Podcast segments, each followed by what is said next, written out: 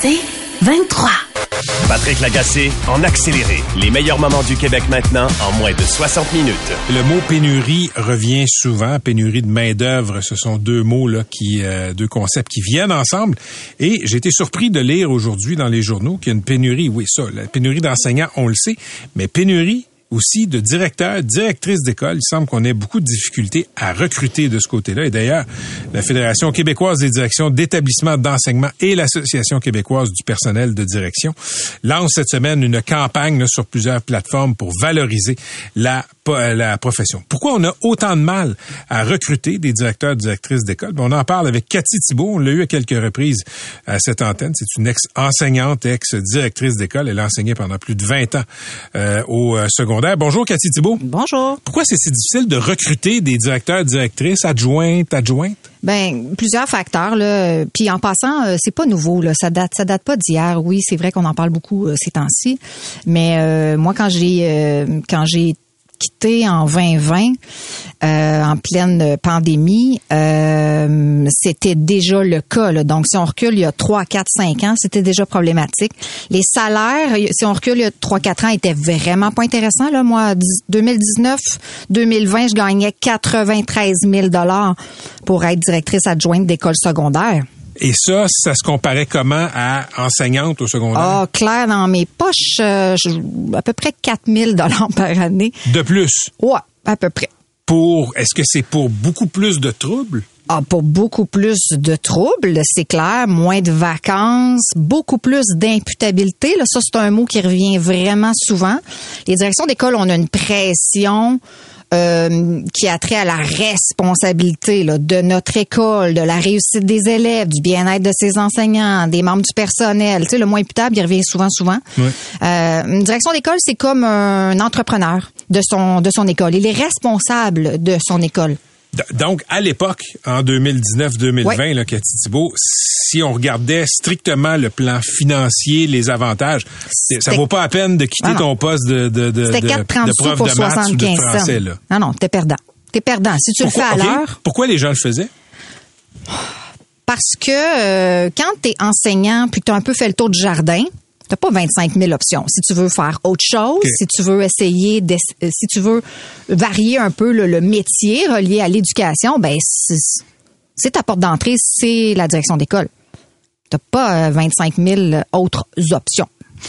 Qu'est-ce qui fait que, euh, qu'est-ce qui ferait, pardon, que, à votre avis, là, il y, aurait plus de profs qui diraient, moi, je vais y aller, euh, devenir, euh, me, porter candidat pour devenir directeur, adjointe, etc.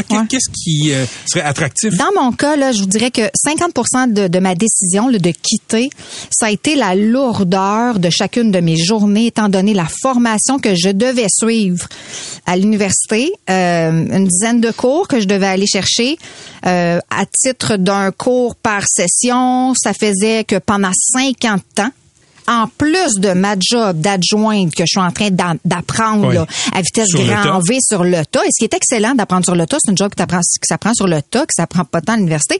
Mais pendant cinq ans, là, moi, j'étais à l'université une fois semaine, les travaux, les travaux d'équipe la fin de semaine, comme quand j'avais 19 ans puis que je faisais mon bac à l'UQAM. Ça, c'est intéressant. Est-ce que vous aviez l'impression que ces cours-là étaient utiles de façon concrète? Zéro open bar. Zéro. Je m'achetais le droit d'obtenir une permanence comme direction d'école. Vous, vous achetiez le droit d'avoir une job à peine plus payante que prof et avec moins de vacances. Absolument. Avec plus de responsabilités. Et là, le plus, je vais vous en dire plein, plus de ci, plus de ça. Là. Donc, moi, c'est 50% de ma prise de décision, c'est de me dire, est-ce que je, je, me vois encore pendant cinq ans de temps à ce rythme-là, je serais décédée. Mais les cours qu'on vous imposait là, euh, mm-hmm. pour devenir officiellement là, une full mhm. patch adjointe directrice. C'était mhm. quoi à l'université? Euh, J'en ai eu deux. Là. J'ai, eu l'opportunité d'en avoir deux.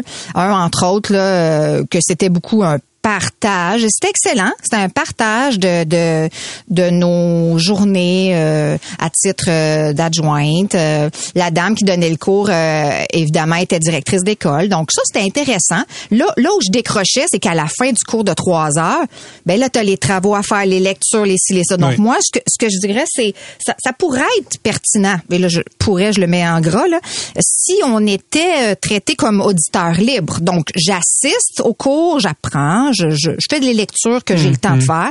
Puis euh, dans quelques années après ça, donc laissez faire les travaux, puis les, les examens, puis les devoirs, j'ai pas le temps. là. Parce qu'évidemment, euh, la commission scolaire vous libérait pas pendant six mois, un an pour faire les cours. Il fallait faire ça au travail.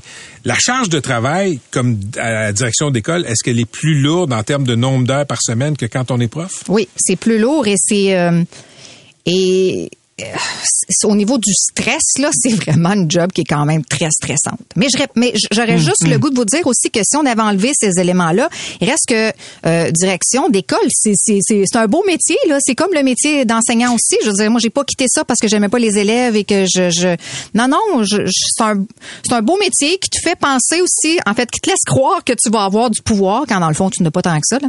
Euh, comme direction d'école, tu n'en as pas de pouvoir. Votre plus grande frustration comme adjointe à direction dans une école secondaire, Cathy, c'était quoi? c'est que moi j'avais plein de belles idées. J'aurais aimé, euh, j'aurais aimé, tu sais, j'aurais aimé m'occuper de mon bateau. J'aurais aimé même bouger, faire bouger les choses, puis amener euh, des initiatives et tout ça. Puis non, c'est pas très recommandé. Qu'est-ce qui dominait vos journées? Euh, et ça, c'est ce que j'aimais le plus. Là. Donc, euh, beaucoup de gestion euh, d'élèves euh, problématiques. Dans mon cas, ça, j'adorais ça. Euh, je pense que c'était une de mes forces, d'être capable d'avoir une bonne discussion avec un jeune euh, qui fait quelque chose de pas correct. Euh, ensuite, relation avec les parents. Euh, c'est difficile, là, remarquez bien, là, ces temps-ci, là, les relations avec les Oui, parents. on, on- on prendra une seconde pour en parler tantôt, là, mais vous Mais reste déjà, que- vous avez déjà dit que c'est pas facile. Ah non, non, ça c'est sûr.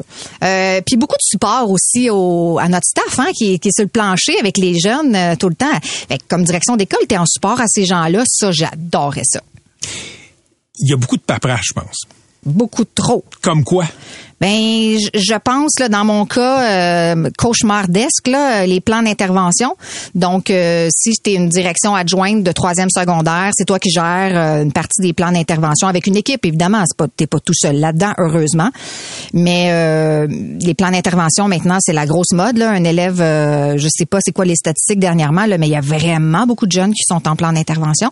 Euh, fait que ça, Ça, c'est les élèves qui ont souvent des difficultés d'apprentissage, par Oui, exemple. exactement. Qui ont droit à l'aide à, à la lecture ou. c'est c'est pas la première fois qu'on qu'on s'en parle, mais je pense qu'il faut répéter le message euh, parce que je, je pense que c'est une forme de tabou dans le milieu de l'éducation. Le rôle des parents, ou plutôt le non-rôle des parents, il semble que il- pour beaucoup de parents, leurs enfants ne peuvent rien faire de mal. Ouais.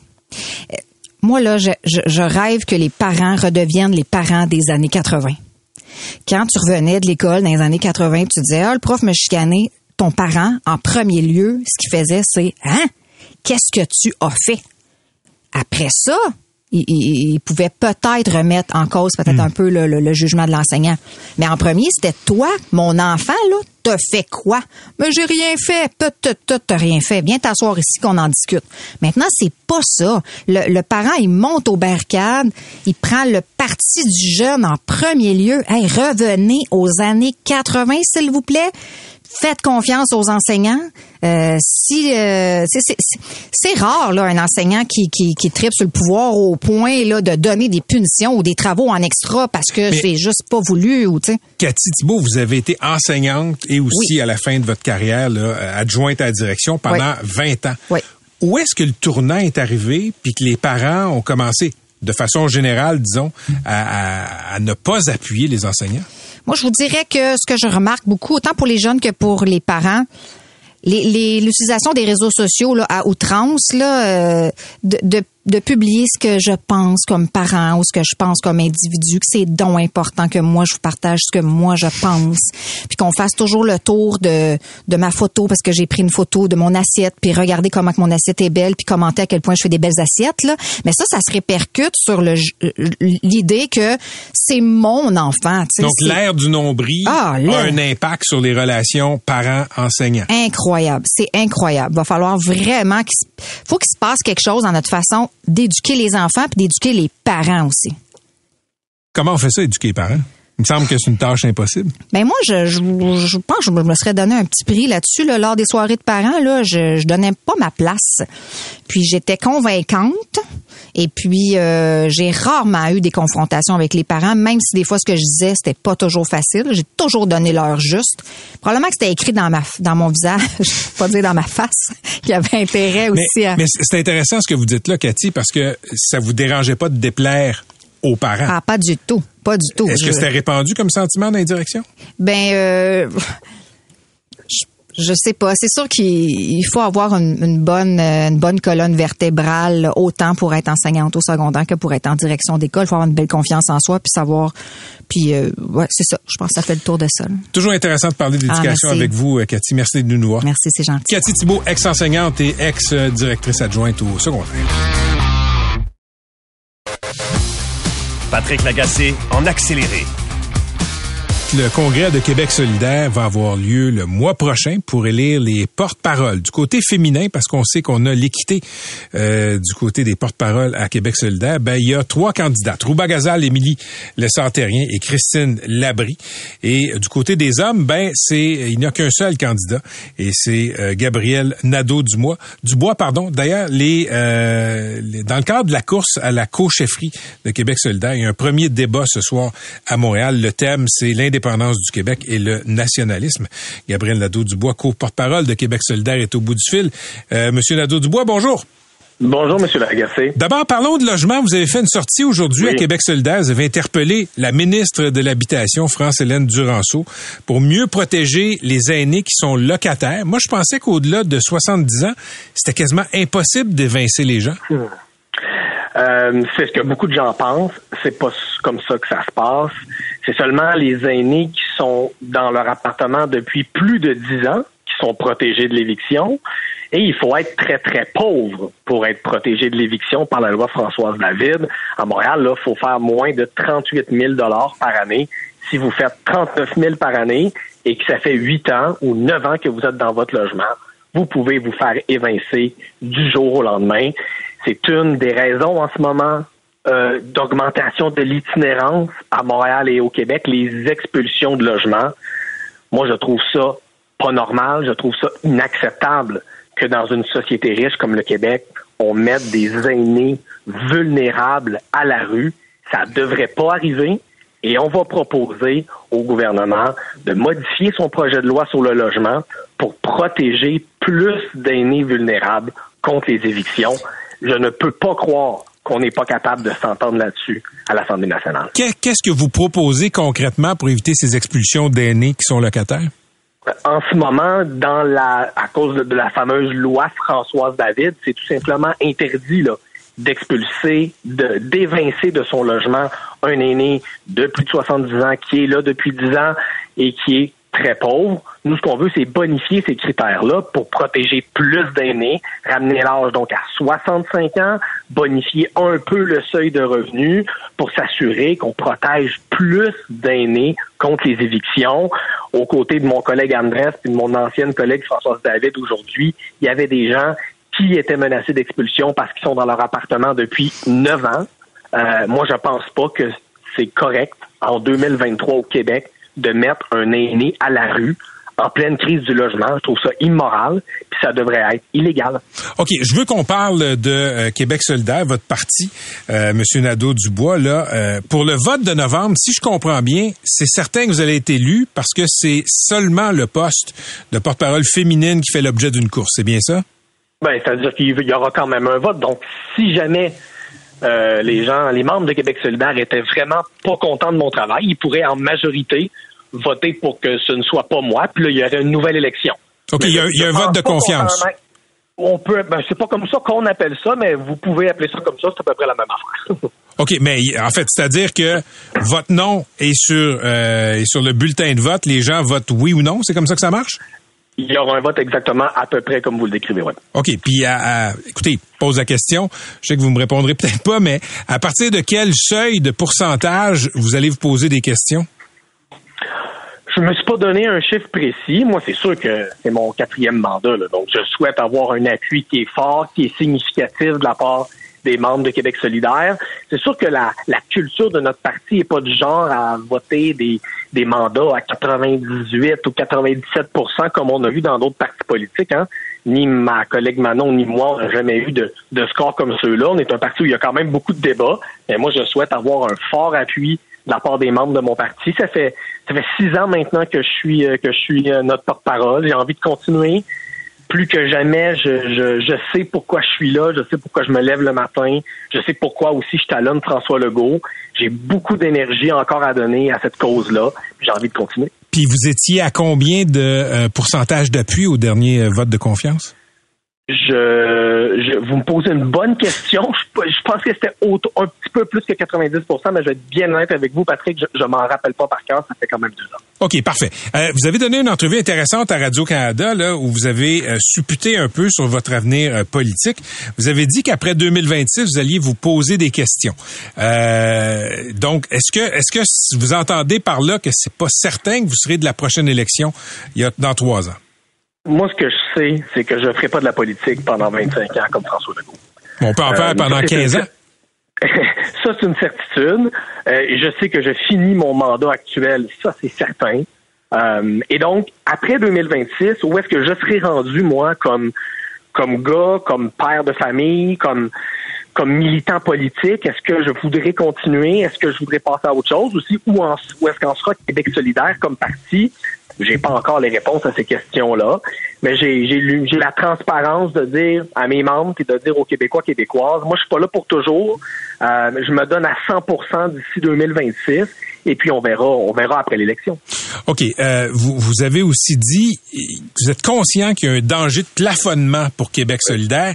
Plafonner pour vous, c'est quoi? Ben c'est euh, c'est de maintenir ses appuis mais de ne pas avancer. Moi euh, je comme, comme à la dernière élection. Gros, oui, un peu. On en, est déjà, on en a d'ailleurs euh, discuté, vous et moi, hmm. déjà euh, à quelques reprises. Je l'ai déjà dit publiquement à plusieurs reprises. Le risque de plafonnement, il existe. Il faut l'éviter. Euh, moi, je suis allé en politique, pas parce que j'aime ça. je suis allé en politique parce que je déteste l'injustice, parce que j'accepte pas, on en parlait tantôt, que des hommes et des femmes aînés qui ont construit le Québec se ramassent à la rue parce que j'accepte pas que des enfants aient le ventre vide à l'école le matin dans un pays riche comme le Québec, parce que j'accepte pas que les femmes qui travaillent dans notre système de santé soient broyées par le système. Moi, c'est ça qui fait en sorte que je me lève le matin, c'est pour ces gens-là que je travaille euh, et, j'ai encore l'énergie de continuer cette bataille-là. Euh, c'est le mandat que je vais aller chercher auprès des membres de Québec solidaire au Congrès. Vous dites que vous sentez qu'il y a un momentum pour Québec solidaire. Pour les gens qui connaissent un peu le sport, le momentum, c'est quand on a le vent dans le dos puis on sent qu'on va gagner le match. Écoutez, je regarde les résultats de la générale en 2022. Je regarde les résultats dans Jean Talon. Vous avez fini troisième. Écoutez, donnez-moi des signes convaincants qu'il y a un momentum présentement pour votre parti. Québec solidaire a été le seul parti politique à la dernière élection qui a fait élire plus de députés, le seul parti de l'opposition qui a fait élire plus de députés. Combien plus? Moi, ce que je veux, un plus. C'est quand même mieux que les autres partis qui l'ont perdu. Fait que moi, ça mais, je, suis d'accord avec vous, hein. Moi, ça, ça me satisfait pas. Mais les attentes étaient grandes, il faut se replacer dans le contexte. Moi, je suis en politique parce que je veux que Québec hmm. solidaire forme un gouvernement. OK, mais à part, à part le gain, à part le gain d'un député, à part le gain d'un député, c'était quoi, c'est quoi le momentum? Moi, je suis en politique pour que Québec solidaire forme un gouvernement et c'est certain qu'un député de plus, c'est pas suffisant. On en a ajouté un autre dans Saint-Henri-Saint-Anne, c'est pas suffisant non plus. Moi, je veux qu'on ait une majorité de députés à l'Assemblée nationale. Hmm. Est-ce qu'on se rapproche assez vite de cet objectif-là, à mon goût? Bien sûr que non.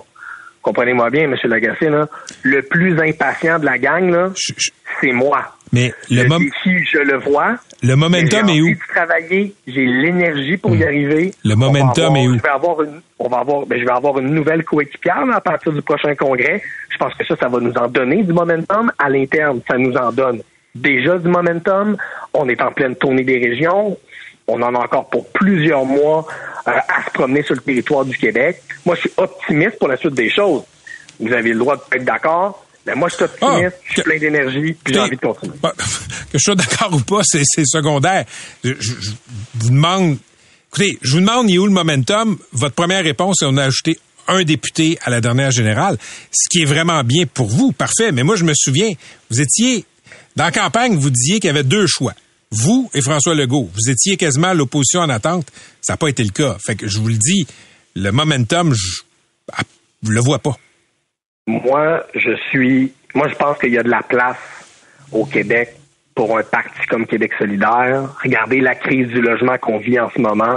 Je pense que ça, s'il y a bien un parti qui a une crédibilité là-dessus, mm. qui peut parler aux Québécois, aux Québécoises de la crise du logement, c'est bien Québec solidaire là-dessus. On est, on récolte les fruits du travail qu'on a fait souvent dans l'ombre hein, pendant de plusieurs années.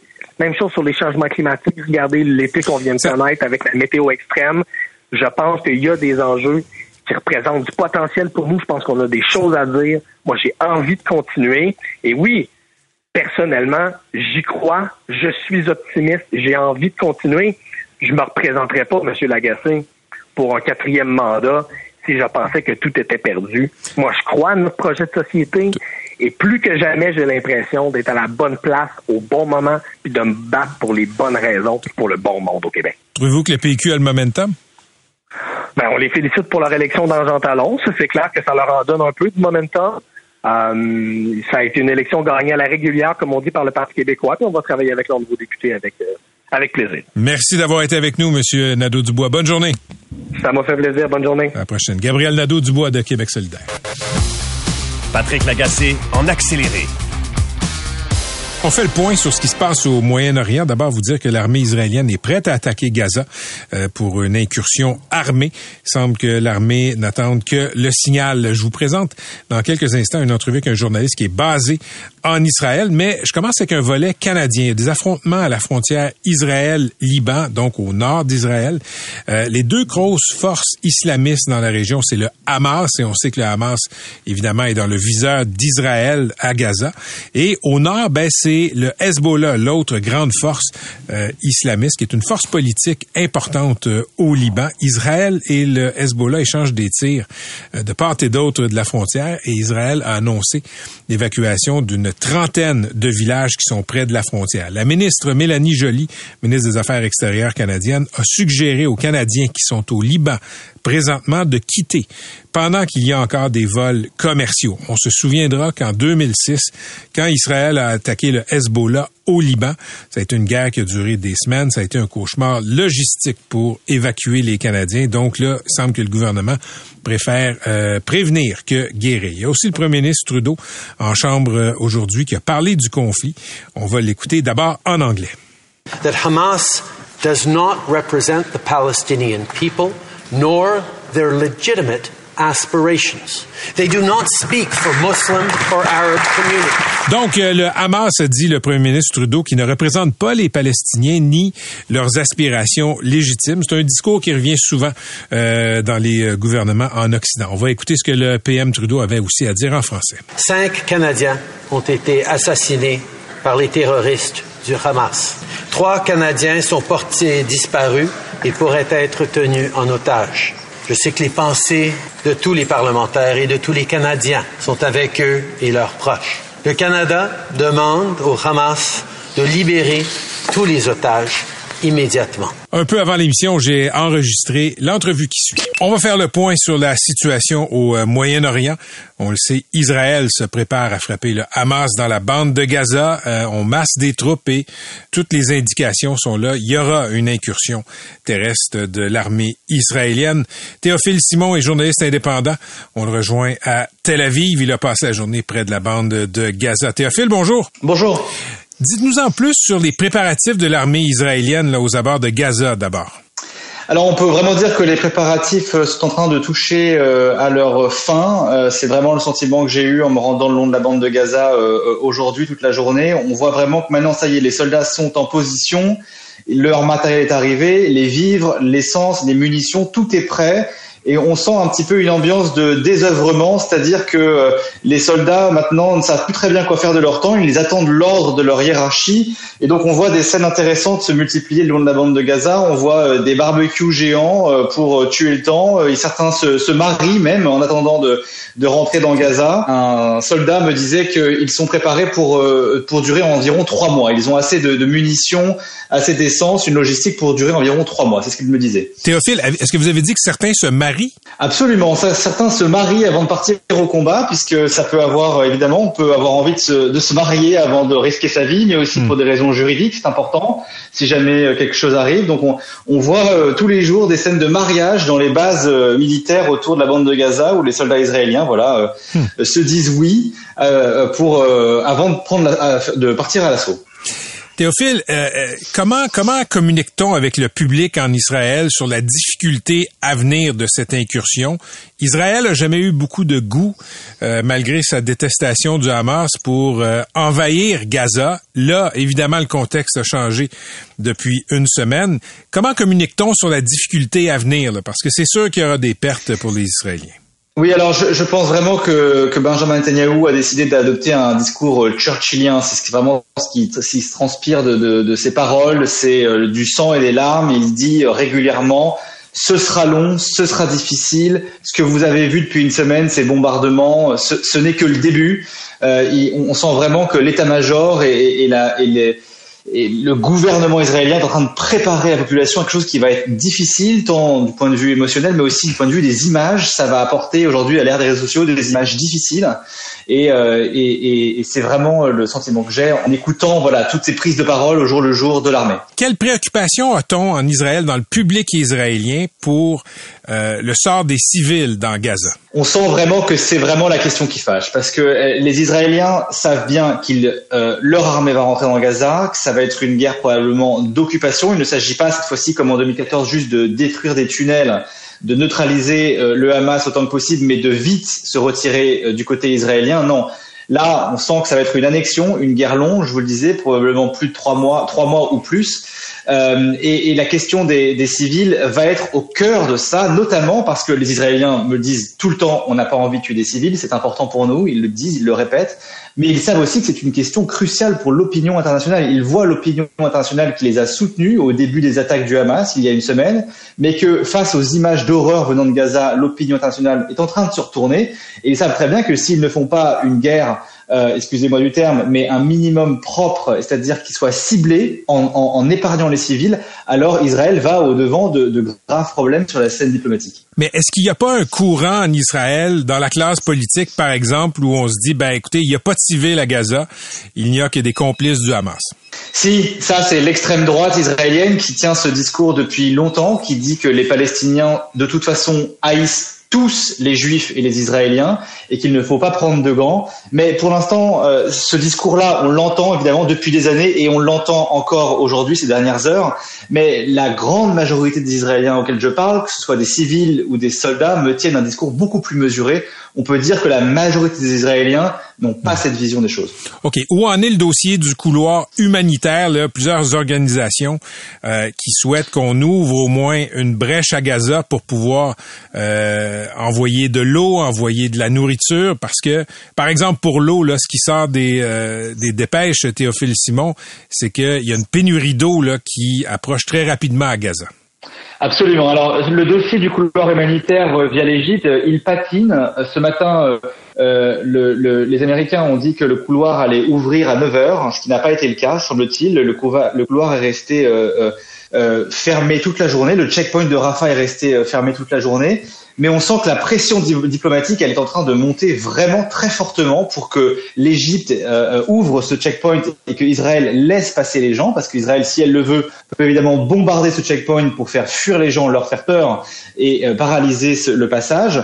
Mais on sent vraiment que c'est vraiment en haut de l'agenda diplomatique chez toutes les grandes puissances, les États-Unis, l'Europe. L'Europe a annoncé envoyer des avions humanitaires en Égypte à destination de Gaza. Donc il n'est maintenant, à mon avis, plus qu'une question d'heures ou de jours pour que ce couloir ouvre et que l'aide humanitaire puisse enfin arriver dans Gaza.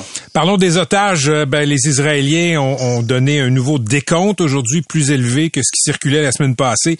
199 otages. À quel point c'est une question sensible dans l'opinion publique israélienne?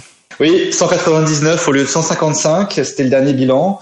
Euh, écoutez, c'est inquiétant puisque ça veut dire que si le bilan monte autant euh, euh, en l'espace de quelques jours, ça veut dire qu'il peut encore monter. C'est une question très sensible. Il y a eu des manifestations tout le week-end dans Tel Aviv et dans plusieurs autres villes aussi, des familles qui essayent de faire entendre leur voix dans ce chaos de la guerre pour qu'on n'oublie pas leurs proches et qu'on essaye de négocier un maximum. Israël assure que c'est bien le cas. Elle dit que c'est une priorité de sécurité nationale euh, euh, voilà absolue. Euh, mais la, la, la réalité, c'est que l'état-major israélien, c'est bien que l'objectif militaire numéro un, c'est de neutraliser le Hamas et que la question des otages vient ensuite. Et ça, les Israéliens auxquels je parle en sont bien conscients. C'est-à-dire qu'ils savent que ce serait une bonne surprise de pouvoir récupérer les otages, mais que ce n'est absolument pas la priorité du pays. La priorité, c'est la guerre, c'est d'aller abattre l'ennemi.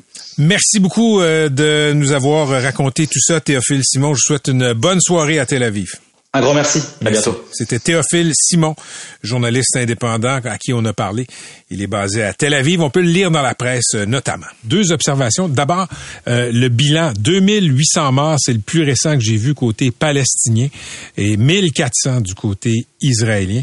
Donc on voit là à quel point c'est un conflit meurtrier et c'est pas entre guillemets commencé pour vrai. Ça, c'est la première chose. La deuxième, quelques personnes m'ont écrit pour me souligner quelque chose euh, de, de, intéressant, mais aussi inquiétant. Depuis qui est arrivé, ce qui est arrivé dans le sud d'Israël et depuis qu'on prépare ce qui se prépare à Gaza, on parle beaucoup moins de l'Ukraine et ne vous étonnez pas de voir le président Zelensky lever la main un peu partout et dire, écoutez, on existe encore, on est encore en guerre contre euh, les Russes. Ben, c'est bien évident qu'avec ce qui se passe au Moyen-Orient, ben, l'attention politique, l'attention logistique euh, est soudainement, disons, projetée euh, un peu plus, un peu plus au Moyen-Orient et c'est au grand détriment évidemment, de l'Ukraine qui fait toujours face à l'envahisseur russe. Patrick Lagacé en accéléré. Aux États-Unis, il y a une étude publiée dans la revue scientifique Oncology euh, qui relève des données euh, surprenantes. Il y aurait maintenant plus de femmes que d'hommes entre 35 et 54 ans, donc jeunes, euh, qui sont touchés par le cancer du poumon. Le cancer du poumon est globalement en baisse aux États-Unis et ailleurs. C'est une bonne nouvelle. Ce qui l'est moins, c'est que c'est encore un des cancers les plus meurtriers, pour ne pas dire dans certains pays, le plus meurtrier. Pourquoi les femmes de moins de 50 ans sont-elles surreprésentés dans les diagnostics. On en parle immédiatement avec docteur Normand Blais, hématologue, oncologue médical au CHUM. C'est un des grands experts québécois du cancer du poumon. Docteur Blais, bonjour. Bonjour, Monsieur Lagacé. D'abord, qu'est-ce qui vous frappe dans l'étude américaine publiée dans Oncology? Ben, qu'est-ce qu'il faut nous frapper, c'est qu'il y a encore beaucoup trop de gens qui sont euh, affectés par le cancer du poumon au Canada puis au Québec. C'est le cancer le plus meurtrier, comme vous l'avez mentionné. Euh, environ une personne sur quatre va mourir du cancer du poumon si s'il développe un cancer. Donc c'est c'est vraiment le cancer le plus important. Puis c'est malgré la diminution de l'incidence, ça reste un cancer euh, qui, qui, qui est encore très prévalent pour nous. OK. Dans, dans l'étude qui a été euh, publiée, on montre que euh, chez les hommes et chez les femmes, bon, ça baisse, sauf que chez les jeunes femmes, jeunes, je le mets entre guillemets, docteur Blais, là, il y a mhm. euh, il y a plus de cas que chez les hommes et ça pose une certaine disons que les chercheurs ont des questions mais ils n'ont pas de réponse. Est-ce que ça vous a surpris de constater ces données? Pas nécessairement. Donc, euh, ce que l'étude dit, c'est qu'il y a une diminution de l'incidence chez les hommes, un peu plus que chez les femmes. Puis, il faut dire qu'il y a encore beaucoup de cancers du poumon chez les hommes et chez les femmes, même dans ces jeunes groupes d'âge-là. Ce qui frappe, c'est que ça diminue moins rapidement chez les femmes que chez les hommes, alors qu'on semble dire que l'utilisation de cigarettes diminue à peu près de la même façon chez les hommes que chez les femmes. Ce qu'on n'a pas dans cette étude-là, c'est que maintenant, on reconnaît qu'à peu près 20% des cancers du poumon sont pas nécessairement causés par le facteur de risque habituel qui est la cigarette. Donc, il y a potentiellement d'autres facteurs de risque qu'on connaît moins. On a déjà parlé du radon, on parle de la fumée secondaire, euh, mais aussi toutes les causes de l'environnement, la pollution. On a eu des feux de forêt au Québec cet été, mais on connaît mal ce que ça peut amener comme risque pour nos poumons dans 10 ans, dans 20 ans. Alors, c'est ce qu'on est en train d'investiguer là pour savoir s'il n'y aurait pas d'autres choses pourrait aussi influencer ce risque-là. Mais docteur Blais, c'est quand même surprenant. Vous mentionnez le radon, la pollution, euh, les incendies de forêt, etc. Tout ça touche, théoriquement, ça touche également les hommes et les femmes. C'est quoi les hypothèses qui donnent à penser que peut-être les femmes euh, sont, sont euh, qui, qui expliqueraient pourquoi les femmes sont plus atteintes?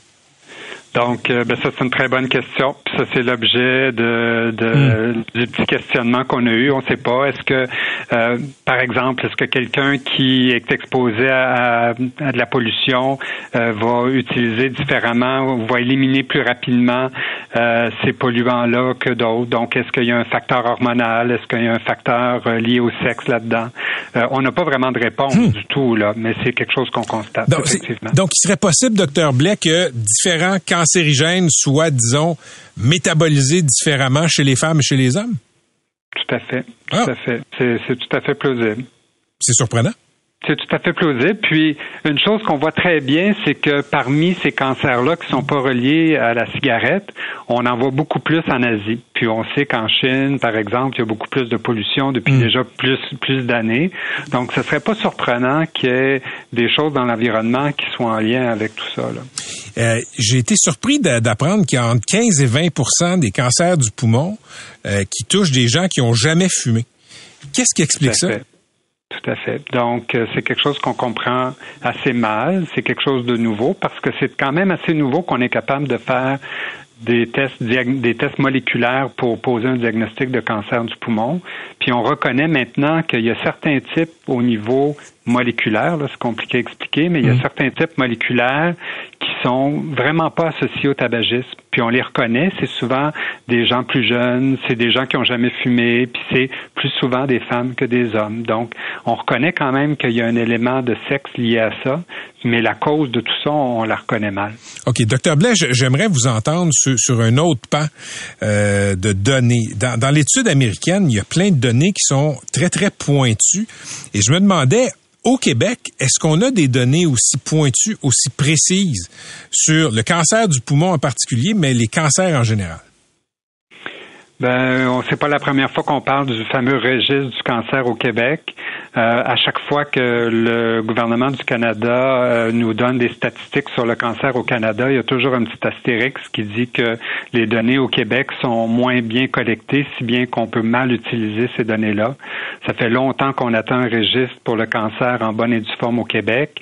Euh, notre gouvernement nous dit qu'il y a des données disponibles. C'est vrai qu'il y a des données disponibles. Il y a des registres dans la plupart des hôpitaux qui traitent le cancer au Québec, mais un vrai registre en bonne et due forme qui nous permet d'avoir des données en temps réel euh, sur euh, le cancer euh, au Québec, c'est quelque chose qui est, qui est pas encore parfaitement ficelé. Donc, vous, comme chercheur au CHUM, docteur Blais, si vous voulez savoir, il y a eu combien de diagnostics de cancer, disons, en 2021 au Québec, est-ce que cette donnée-là existe ou on est dans les approximations? Euh, faut travailler très fort pour l'obtenir. C'est toujours euh, un gros casse-tête d'avoir des données. Euh, disons que ça existe d'une certaine façon, là, mais dans un contexte de registre bien établi, avec des, des, bonnes, une façon de collecter les données qui sont uniformes à travers la, la province. C'est pas encore, c'est pas encore ça qu'on a. Le, le, fait qu'on n'a pas des très bonnes données précises, facilement accessibles sur les types de cancers, le nombre de cancers, en quoi ça affecte la lutte au cancer au Québec? Ben, déjà, sur un plan administratif, ça nous permet de mieux planifier euh, les, ressources. On vit actuellement euh, une période où on a de la difficulté à avoir accès à l'investigation, au scan, on a de la difficulté à avoir un diagnostic, on manque d'infirmières, de, technologues dans nos hôpitaux pour avoir un, un, un traitement rapidement pour ces patients-là. Alors, juste de connaître l'incidence, ça nous permet de savoir qu'est-ce qu'on a de besoin en termes de ressources pour faire face à cette quantité de patients-là qu'on a devant nous.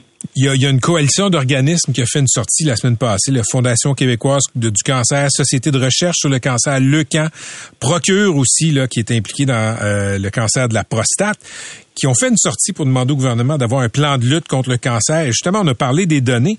Et il y a une des intervenantes qui disait, on est incapable de savoir s'il y a une région qui a plus de cancer du poumon. Il me semble que ce serait une donnée utile. Ben, c'est toujours ça notre problème, nous, quand on va, euh, quand on demande des données euh, à, différentes banques de données, parce que pour l'instant, c'est chaque hôpital qui gère sa propre banque de données. Donc, quand on va avoir des données plus globales, ben, il faut avoir accès à la, à la commission d'accès à l'information. Ça demande des formulaires, ça demande des autorisations. C'est très très long. Donc, euh, c'est tellement difficile qu'on finit par euh, ne pas le faire parce que ça devient euh, ça devient monstrueux là, comme effort. Ça, fait des années que vous êtes dans le domaine de la recherche puis du, du, cancer du poumon, docteur Bleck. Comment on explique ça qu'au Québec, on ait tant de difficultés à créer ce que les autres provinces, comme l'Ontario, comme la Colombie-Britannique, ont réussi à créer, là, ces registres du, du, du cancer? C'est pas à défaut de l'avoir demandé depuis plusieurs années. Euh, on espère que notre gouvernement actuel nous écoute, puis que on, va trouver une façon d'arriver à améliorer mm. ça. Euh, il y a des discussions euh, dans les nouveaux projets de loi que ceci pourrait être obligatoire, mais on, verra là, ce qui va arriver de tout ça. Merci d'avoir été avec nous, docteur Blais. Merci. Merci, bonne journée. À la prochaine. Docteur Normand Blais, qui est hématologue, oncologue médical au CHUM. C'est un des grands experts québécois du cancer du poumon. Patrick Lagacé, en accéléré. C'est 23.